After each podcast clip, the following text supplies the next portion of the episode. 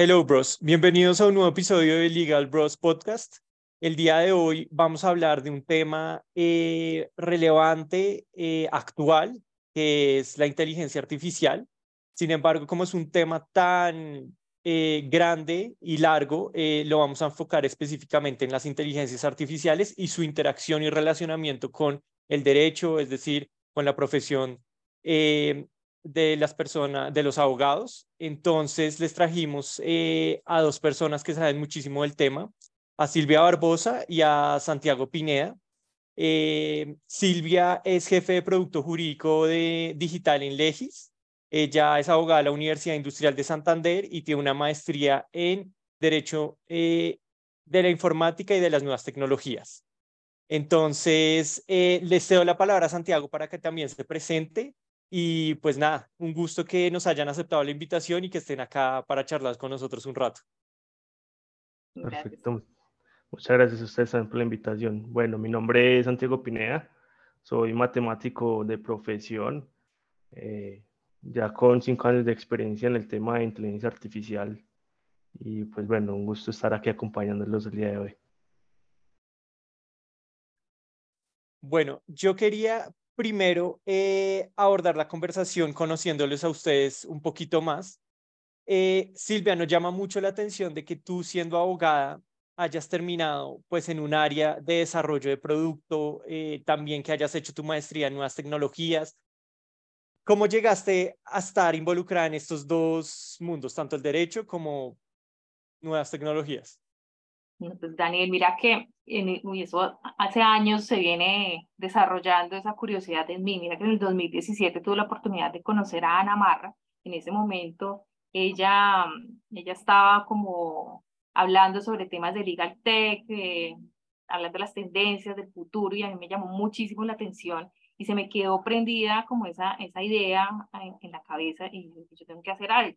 Aquí no solamente va a cambiar la profesión del derecho, sino en general todas las profesiones y van a estar enfocadas hacia la tecnología y en ese momento no tenía ni idea de cómo aplicarla, de cómo empezar. Y, y empecé a explorar temas de, de, tecnología. Eso me llevó incluso a empezar la, la, carrera de ingeniería de sistemas. Voy en sexto semestre también. Falta, falta ahí con ponerlo en, en, en, en el LinkedIn, pero pues está, estoy ahí en ese camino también y eso me dio, me, me dio a entender y, a comprender el mundo de los ingenieros. Realmente un abogado, el lenguaje de un abogado y el, lenguaje de un ingeniero es totalmente diferente, pero yo estoy más o menos como eh, en, el medio de los dos. Puedo entender fácilmente a Santiago y le puedo entender fácilmente a un abogado lo que quiere, además porque lleve pues, litigando más o menos como 11 años también. Entonces comprendo muy bien cómo funciona la carrera, cómo necesita el abogado también poder transmitir esas necesidades que, que debe suplir la tecnología, porque estuve allí también.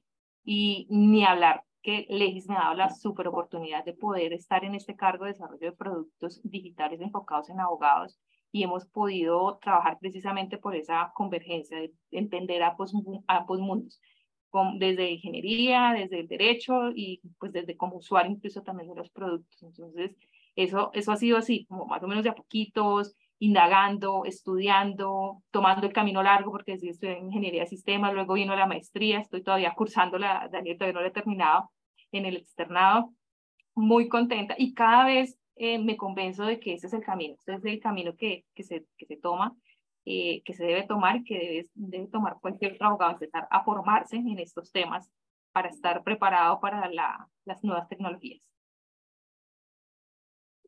Bueno, yo creo que ahora sí podemos profundizar em, en una noticia eh, muy reciente y es que Legis acaba de sacar una inteligencia artificial para abogados. Eh, pues ahorita con ChatGPT, que digamos eh, está de moda, está en boca de todo el mundo, ¿cómo fue el proceso para llegar a este producto? ¿De qué se trata este producto? Claro, Daniel. Eh, Santi, tú puedes contarle a, a, Daniel cómo fue nuestra conversación, porque eso, fue, eso nació el año pasado, eso no es ahorita eh, del, por el boom de ChatGPT, sino que venimos trabajando hace rato sí, con me imagino. Santi, si quieres cuenta esa conversación que tuvimos tú y yo inicial y, y ya seguimos ahí desarrollando la idea. Eso fue súper emocionante. Perfecto. digamos que con, con la, la, llegada mía a Legis, eh, me dijeron, no, ya háblate con, con Silvia Barbosa, la pro owner de, de la vertical de, de Legis experta. Eh, yo estaba en otro tema iniciando eh, en, también de inteligencia artificial, pero aplicada a un producto interno. Y cuando hablo con Silvia, yo le digo, oye, la idea es que yo ayude a canalizar esas ideas que tú tienes y concretar será ser un asistente legal. Entonces, lo muy viable con las tecnologías actuales eh, y empezamos a construir la idea paso a paso. Digamos que eh, la, esa fue la idea inicial, pero cada vez le fuimos agregando digamos, nuevas, nuevas características al producto para darle valor agregado y usar, digamos, esta base de datos que tiene muy grande eh, Legis experta en temas jurídicos. Entonces, em, básicamente ese fue el inicio. Recuerdo que fue más o menos allá en diciembre del año pasado, si no estoy mal, a finales de diciembre, ya en festividades, que se nos prendió, digamos, la, la mecha por de alguna manera con, con este tema de, de, del asistente virtual jurídico. Em, también después, sí. No, pues, que quería contarles también, Mateo y Daniel, que en ese momento yo le hablaba a Santi y dije, mira, los abogados necesitamos eh, ahorrar tiempo, todo lo queremos ya, que sea preciso, realmente confiable, porque pues el tiempo es supremamente valioso, o, para dar asesoría, o para buscar más clientes, o para, eh, para buscar otros negocios, en fin. Entonces yo les, le manifestaba a Santiago todas estas necesidades desde el punto de vista de abogado y me dijo, pero mira, de estas, eh, me mostraba cada una de las herramientas que actualmente existían, las que él manejaba, las que él podíamos aplicar y eso, mejor dicho, empezó con una conversación chiquitica y el, y el embudo se nos ha ido creciendo porque cada vez le encontramos más usos a todas esas tecnologías y a todos esos desarrollos que Santiago sabe y puede manejar y que puede aplicar en Legis. Entonces, realmente em, empezamos con algo muy chiquitico, pero ya creo que la bolsa se nos ha crecido y, y, seguramente Mateo y Daniel van a venir muchísimas cosas más porque este es solamente el inicio eh, de, lo que de, lo que viene, mejor dicho, en tecnología. Yo, yo quisiera hacerles una pregunta y es, no sé si, digamos, tener conocimiento de lo que es justo y tranqui, digamos, son como un modelo de startup de abogados, entonces nosotros los entrevistamos a ellos, pero digamos, sentimos que esa evolución de ser abogado y la tecnología todavía no, no ha dado ese siguiente paso. ¿Por qué? Digamos, ellos pues lo que hacen son apelar foto, fotomultas, pero al final pues es un trabajo humano, no es como que a través de la tecnología o blockchain, digamos, se puede hacer la apelación. Entonces, ¿cómo sería, digamos, esta nueva tecnología que ustedes quieren, digamos, eh, aplicar? Entiendo que de pronto para un concepto, para clientes, pero más allá para el tema práctico del abogado, pues siento que falta un gran paso todavía como para este tipo de profesión. Claro, Mateo, conozco a Justi, a Justo, perdón, y a Tranqui, también los conozco y sé que están enfocados más hacia el cliente. Nosotros, o desde Legis, estamos más enfocados como a darle esas herramientas a los abogados y entre ellas, eh, pues como todo tú lo dices, todavía no estamos en, el top ni en la cúspide, pero estamos dando pasos y los pasos cada vez están volviendo más como una trotada y luego vamos a correr porque ese, ese, esa velocidad se ha ido acelerando de manera constante. Entonces, efectivamente, estamos enfocados mucho más en darle herramientas al abogado en este momento en investigación jurídica para que puedan hacer esos conceptos de manera más rápida, en resumirle todos esos documentos legales que en Colombia acostumbramos a hacer, que son con muchísimas hojas.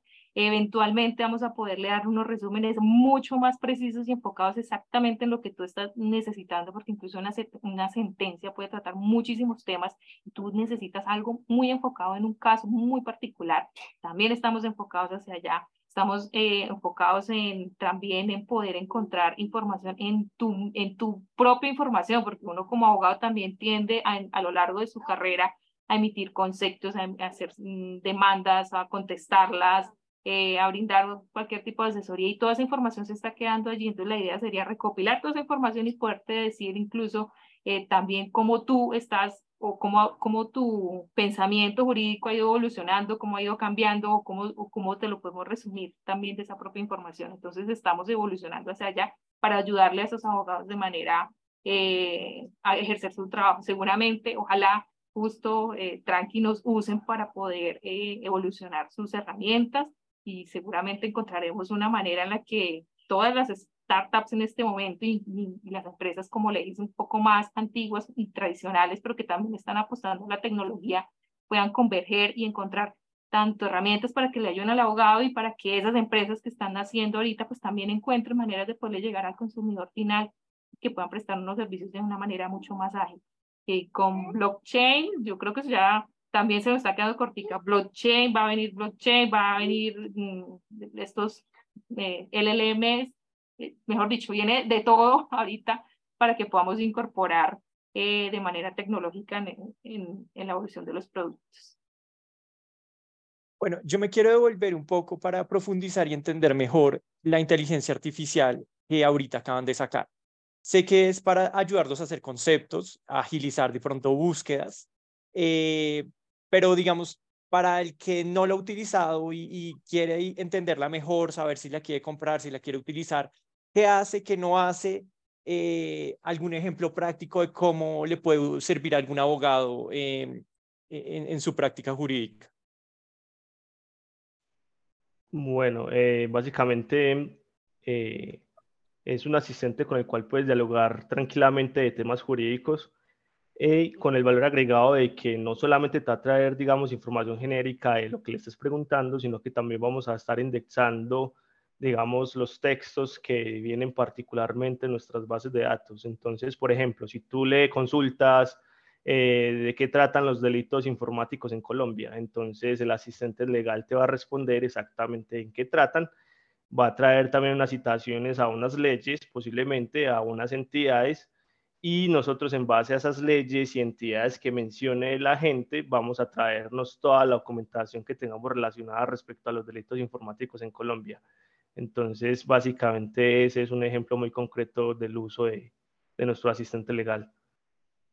Y una pregunta ahí, y es, esta inteligencia artificial va a aprender a medida que la gente vaya interactuando y la vaya utilizando, eh, porque de pronto, no sé, alguna vez refirieron una ley que está derogada. Entonces uno dice como no, le dice a la inteligencia artificial, esto no me sirve porque está desactualizado. ¿Esa inteligencia va a ir aprendiendo o simplemente se comporta más como tratando de entender qué es lo que uno necesita, más no de pronto no, no mejora a medida que pasa el tiempo, como otras inteligencias artificiales?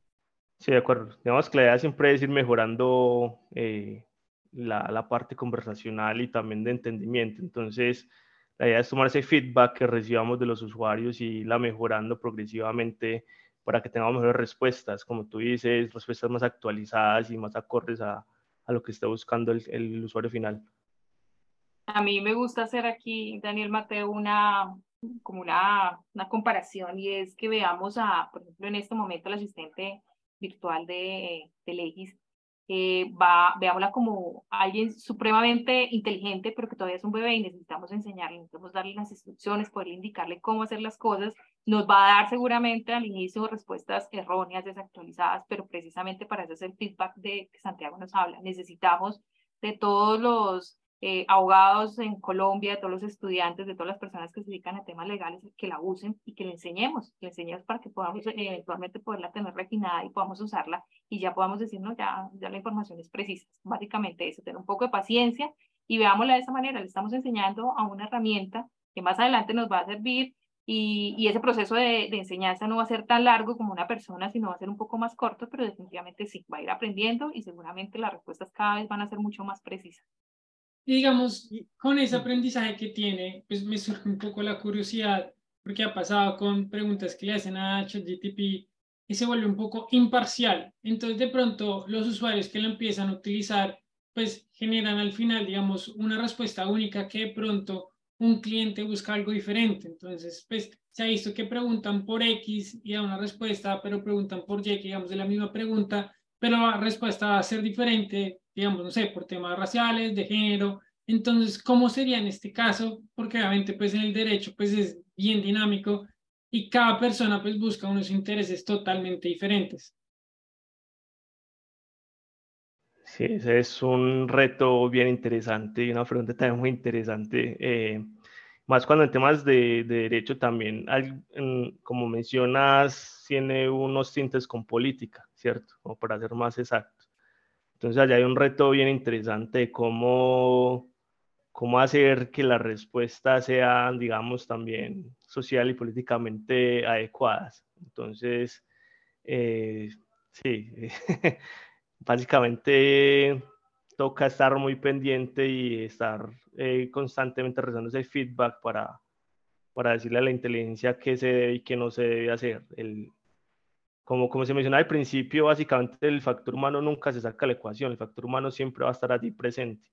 Entonces, nada, si queremos que esta herramienta sea lo más acertado posible en muchos aspectos, pues el factor humano siempre tiene que estar allí pendiente de lo que estén respondiendo para poder hacer una, una validación final de esas respuestas. Ahí me gustaría complementar, Daniel y Mateo, que, esos, que esas alertas, podríamos llamarlas así, siempre van a estar presentes en las inteligencias artificiales, sobre todo en estos inicios donde estamos todos en este momento enseñándole a las inteligencias artificiales y debemos tener cuidado con las fuentes que utilizan, no confiarnos porque a veces sucede que trae la información de fuentes desactualizadas, pueden haber sesgos, Incluso hay algo que se llaman alucinaciones y es que de una respuesta que a la lectura simple parece verdadera, pero realmente como no sabía y es una inteligencia artificial y como nadie está detrás allí diciéndole qué es cierto y qué no es cierto, pues sencillamente se inventó la respuesta. Entonces debemos ser cuidadosos y ese factor humano del que habla Santiago siempre, siempre debe estar presente para leer, para hacer, eh, eh, para verificar, para poder ser críticos de esa información que nos está dando esa, esa, inteligencia artificial. Entonces, no se debe quitar nunca la ecuación y tampoco se debe confiar eh, 100% en la respuesta emitida. Siempre debe haber una persona profesional responsable analizando esa información antes de usarla sin ningún filtro. Digamos, pues ahorita que hablan del factor humano, pues me lleva un poco a la decisión que tuvo un juez laboral hace poco que utilizó ChatGTP y en la sentencia puso como información de ChatGTP. Él no hizo ninguna interpretación, eh, digamos, aparentemente, pero digamos, si un juez o un abogado dice, no, es que la inteligencia artificial de Legis me dijo esto, de pronto, digamos, ustedes como internamente, obviamente legalmente dicen, no, nosotros les damos esta información, pero tampoco significa que está 100% bien, porque de pronto pues una contraparte decir, no, es que esto es falso, yo perdí mi juicio o lo que sea, ustedes me mintieron. ¿Cómo han visto cómo es el trasfondo de ustedes también protegerse de que la persona que lo va a utilizar decirle, venga, esto es una ayuda, pero no es 100% correcto? si quieres, yo empiezo a decir el video, yo sé que tiene más cosas para puntualizar, pero la observación mía, como digamos desde el lado tecnológico, es que eso son herramientas, ¿cierto? Más que, suplement, más que suplementar un humano, van a ser herramientas que nos van a ayudar. Entonces hay que verse de esa forma, una, una herramienta que nos va a poder ayudar a tomar decisiones, pero teniendo en cuenta que la responsabilidad última está en el humano. Ahí me gustaría agregar también esto, que es necesario, bueno, o cómo lo estamos planteando, mejor dicho, precisamente como una herramienta que te va a ayudar a ti de, alguna manera de hacer un, un, como una precisión, una abstracción, un resumen de manera mucho más rápida. Perdón.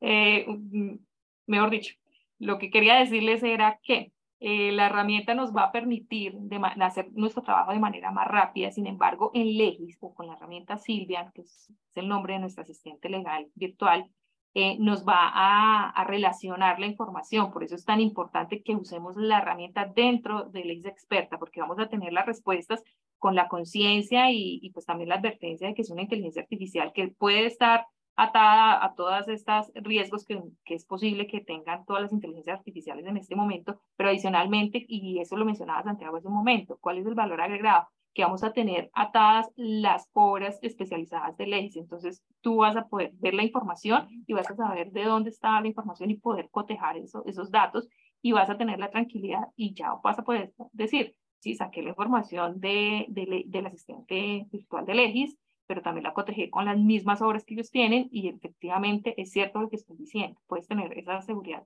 100%, pero precisamente eso, porque todavía no podemos quitar ese factor humano, ese factor de verificación o ese factor de verificación de fuentes. Eh, Entonces, eso es lo que, lo que podemos hacer en este momento, porque la inteligencia artificial es eso, es algo que ponemos allí y que nadie la está monitoreando. Podemos hacer unas, podemos mejorarla con todo lo que nos cuentan, pero nadie le está diciendo, habla solamente de esto o, o solamente enfócate aquí, porque puede que no. Pero lo chévere es que vamos a poder verificar de dónde nos está diciendo y verificar realmente si lo que nos está diciendo es cierto. Eh, digamos que acá ya entramos a una parte del podcast de la conversación mucho más interesante y es darnos cuenta de qué puede hacer eh, la inteligencia artificial sola y qué necesita que haya un abogado o un ser humano detrás. Entonces nosotros mismos hablando nos dimos cuenta, no, es que estamos bastante lejos de que una inteligencia artificial vaya a reemplazar a un abogado. Se necesita verificar, se necesita mirar que las fuentes estén actualizadas, o sea, igual sigue habiendo una labor, bastante importante lo que yo veo que sirve la inteligencia artificial es como una especie de asistente donde de pronto nos va una primera aproximación, una primera búsqueda, como unas bases desde donde empezar a consultar, a, generar, digamos, un concepto o una estrategia legal. Eh, pero pues es algo muy inicial, no es algo que uno pueda decir, listo, yo no voy a contratar a un abogado para que me defienda en un juicio, sino simplemente yo mismo a través de la inteligencia artificial voy a, voy a defenderme. Es algo demasiado complicado a mí que me gusta de lo que nosotros, de lo que nos están planteando, que a diferencia de ChatGPT, ChatGPT, digamos, hizo un barrio de todas las fuentes que había en Internet y no las discriminó entre fuente, eh, digamos, eh, relevante o acreditada o con mayor relevancia. Entonces, su respuesta, pues puede dar una respuesta, pero puede que no sea la respuesta, la mejor respuesta posible. Eh, en cambio, ustedes, digamos, están nutriendo de su propia base de datos, de la propia base de datos de Legis, que ustedes mismos ya han hecho un trabajo muy juicioso de, de que esté actualizada, de que esté completa. De, entonces, digamos, uno puede confiar más. Y adicionalmente, creo que, según les entendí, ustedes están haciendo como una bibliografía cada vez que, que, que vota un resultado. Entonces, uno puede consultar y uno mismo mirar como, ah, listo, ya me hizo el trabajo de decirme cuál es la respuesta, pero yo mismo puedo entrar rápido a la ley y verificar que es así sea. Entonces, pues me parece que, es buenísimo lo que han hecho hasta el momento. Sí, exacto. De hecho, en una, pensando en, en, esta pregunta que tú mencionas, eh, también estamos diseñando una próxima iteración, un tema de preguntas, respuestas, documentos. Entonces, la idea no es solamente que te traiga el documento, que tenga que ver con ese tema que viene la respuesta, sino que tú mismo puedas entrar en el documento y hacerle preguntas también de tu tema y él te traiga el lugar del documento donde está la respuesta, con la respuesta incluida. Entonces, desde ese punto de vista, sí es más una herramienta de ayuda y apoyo para, para poder validar y poder eh, buscar más desde, la, desde el conocimiento que hay en lo escrito eh, y dejar la interpretación, digamos, final al, al, humano, que es como el punto que, que más queremos resaltar acá.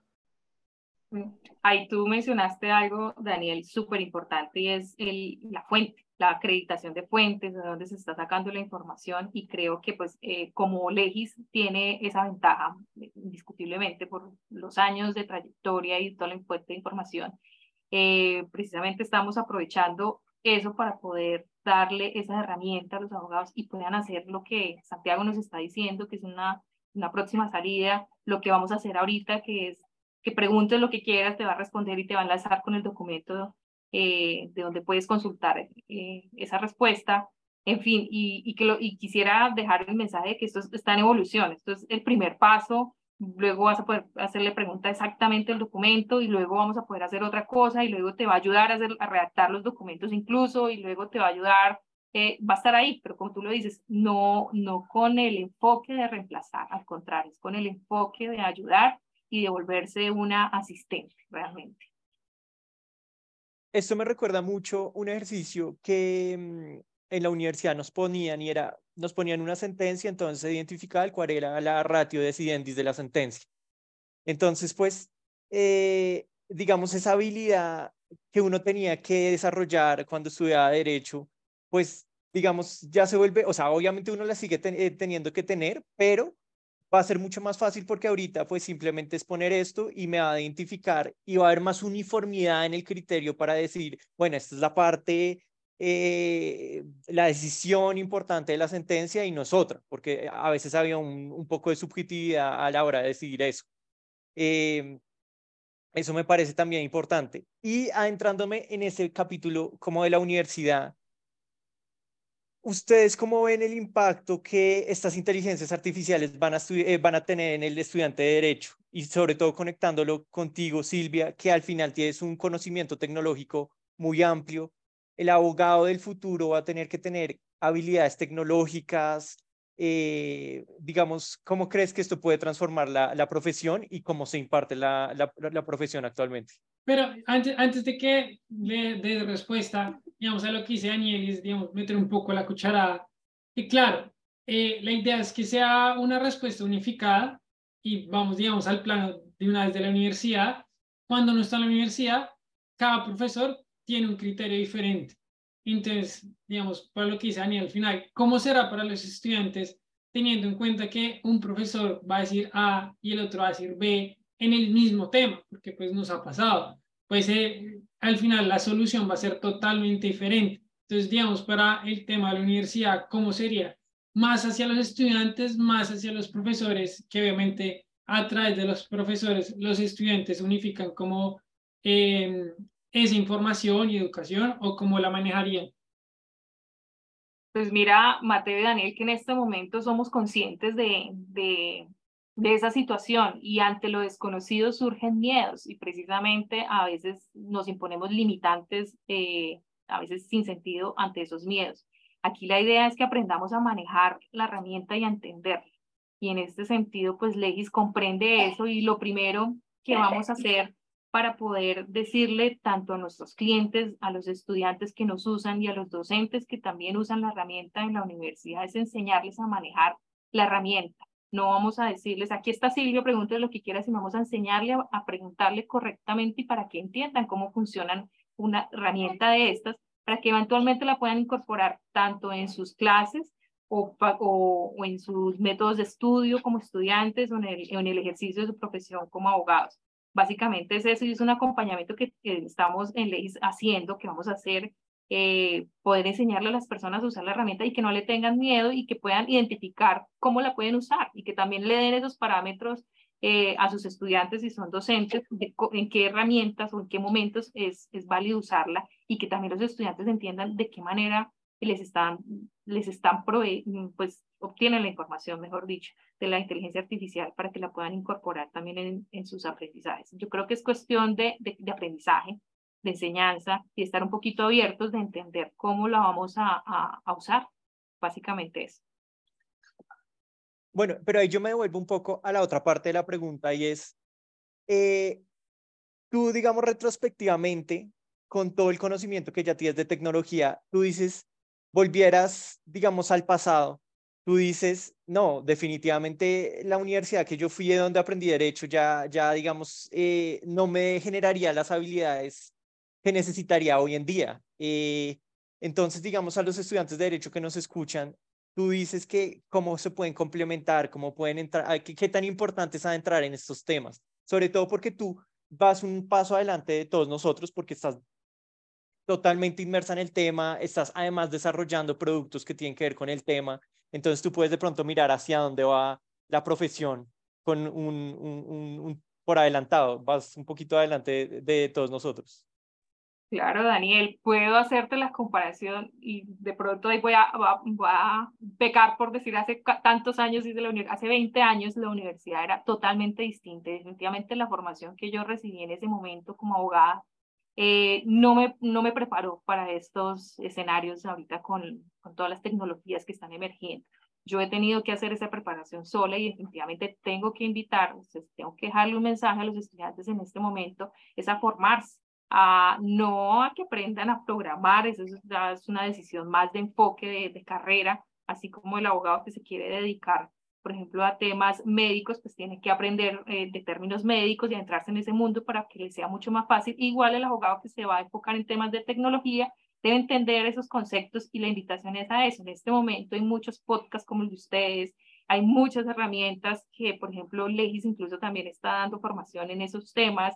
Eh, las universidades también están haciendo abiertas y están haciendo foros y cada vez lo veo más constante en la, en la utilización y en la aplicación de herramientas de tecnología en el derecho, entonces es adentrarse y empezar a entenderlo, a leerlo, a hacer cursos de cómo aprender a manejar la herramienta, eh, y ya que decidan cuál es el enfoque que quieren darles, si quieren adentrar, entrar al 100% en un enfoque tecnológico, pues ya la formación va a ser un poco más profunda y si deben profundizar en conceptos de tecnología y empezar a trabajar eh, esa, esa área pero, pero sí debe haber existido un conocimiento general y yo creo que las universidades lo han ido entendiendo, por ahí he visto algunas que ya han incorporado también en su cátedra algunas, eh, algunos laboratorios de innovación, legal design y he visto otro tipo también de, de cátedras que están incorporando y lo están haciendo poco a poco. Yo creo que ese es el camino.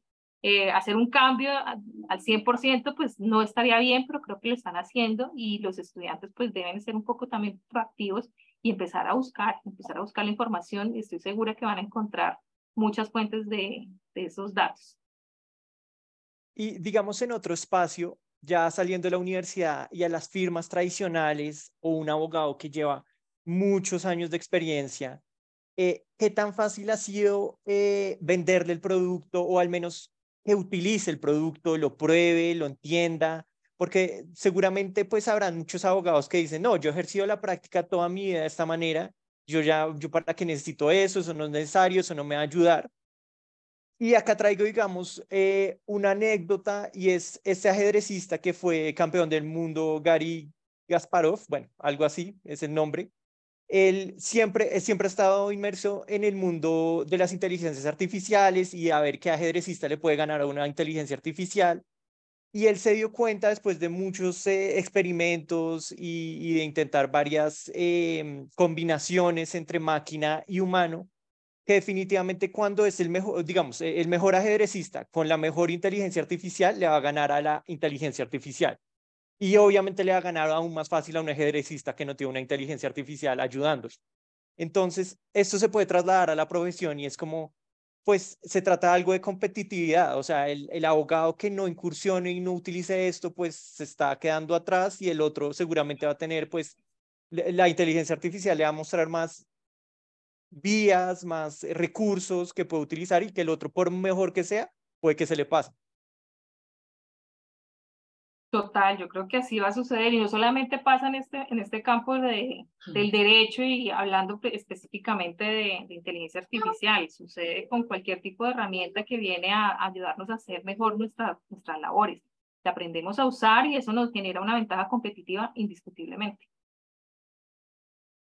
Y digamos, el, el, enfoque más allá del sector privado, ¿cómo ha sido su relación con el sector público, con los jueces, fiscales, demás, para que utilicen pues e, estas herramientas que al final y al cabo van a generar, digamos, descongestión del sistema judicial, que los jueces avancen mucho más rápido, la fiscalía pues de pronto eh, al momento de todos los descargos o todo el tema pues sea más eficiente. ¿Han tenido algún acercamiento, digamos, como en el sector público? Muchos de nuestros usuarios, Mateo, son entidades públicas y muchos son funcionarios y muchos son jueces también eh, de la República.